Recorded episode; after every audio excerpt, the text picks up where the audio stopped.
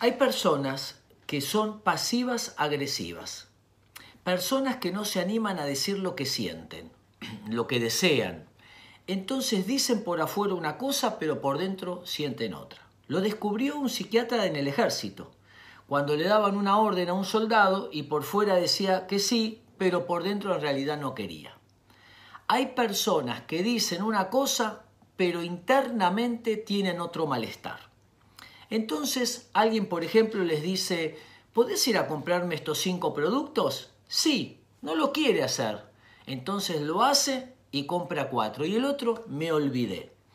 Ese olvido es el pase de factura, de allí pasivo-agresivo. O por ejemplo una pareja, imaginemos que le dicen, vamos al cine, ¿tenés ganas? Sí. Van al cine, pero él no tenía ganas de ir. Ahora se queda en silencio. Le dice, ¿estás bien? Sí. ¿Te pasa algo? Le dice ella. No, vos querías venir al cine, acá estamos. La castigó con el silencio. O le decimos a nuestros hijos, levantá los juguetes, acomodá tu habitación. Ya va, ya va. Y tardan 20 minutos para hacerlo. Llegar tarde, olvidos, decir una cosa y hacer otra.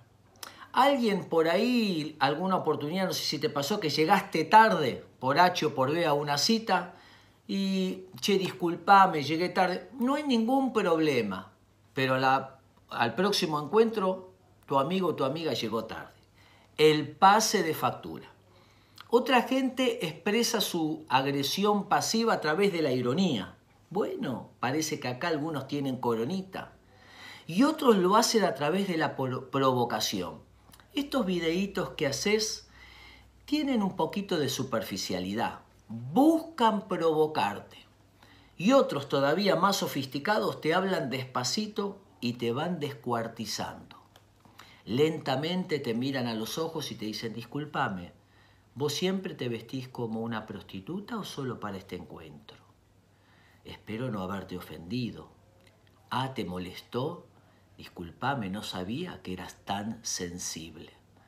Personas que guardan bronca y no la pueden expresar abiertamente y lo hacen a través de la agresión pasiva, las burlas, la ironía, la descalificación, el hablar lento y descuartizarte. Son maneras, además de las otras que nombré, de expresar ese enojo y esa bronca. Entonces, primero, siempre decir lo que sentimos y lo que pensamos. Expresar, negociar con nosotros mismos sincerarnos con nosotros mismos para poder decir si queremos, si no queremos, si tenemos ganas, si no tenemos ganas. Lo segundo, estar atentos.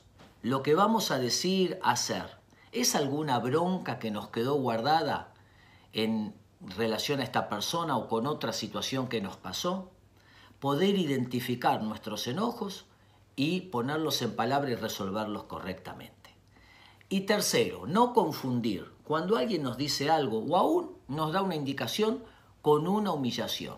El pasivo agresivo todo lo interpreta como una humillación, una descalificación, una agresión, una imposición. Es de allí que guarda bronca aún por acciones cotidianas. Un abrazo y espero que les sirva.